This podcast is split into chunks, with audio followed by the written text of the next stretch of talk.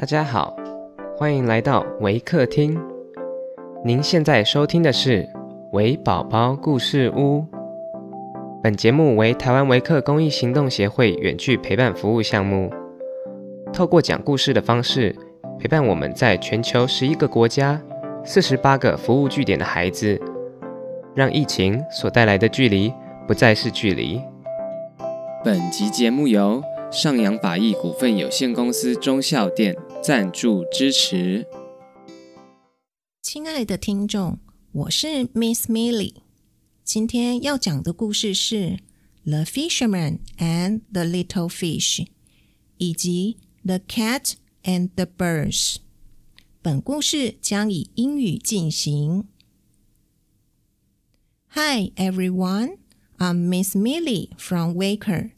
Today, I'm going to share a story about the fisherman and the little fish, followed by the cat and the birds. The fisherman and the little fish. A poor fisherman who lived on the fish he caught had bad luck one day and caught nothing but a very small fry. The fisherman was about to put it in his basket when the little fish said, Please spare me, Mr. Fisherman. I'm so small it is not worth while to carry me home. When I'm bigger, I shall make you a much better meal. But the fisherman quickly put the fish into his basket. How foolish I should be, he said, to throw you back.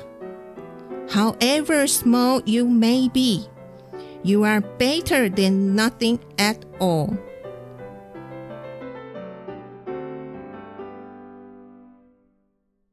The cat and the birds.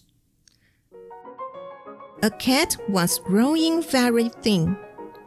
As you have guessed, he did not get enough to eat.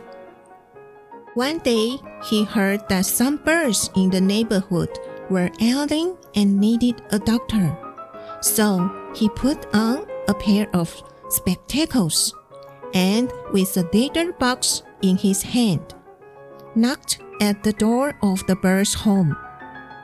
The birds peeped out, and Dr. Cat, with much solicitude, asked how they were. He would be very happy to give them some medicine. Tweet tweet, laughed the birds. Very smart, aren't you? We are very well, thank you, and more so if you only keep away from here.